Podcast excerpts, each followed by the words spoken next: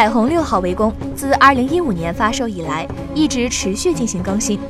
不断更新的内容让该游戏有了稳定的玩家群体。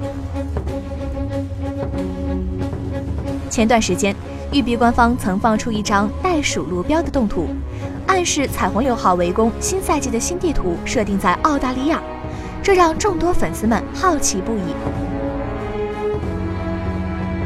日前，官方终于正式放出了《彩虹六号：围攻新地图》内陆的预告片。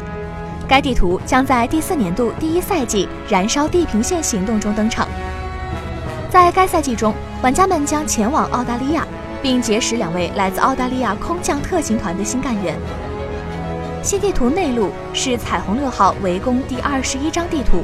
以澳大利亚内陆高速上被遗忘的服务站为灵感。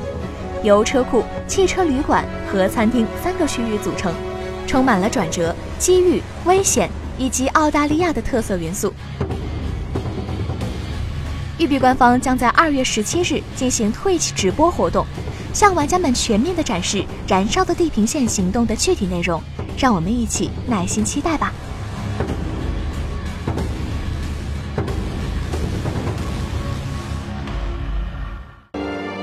请扫描以下二维码，添加关注“游戏风云”官方公众号，更多精彩好礼及互动内容，你值得拥有。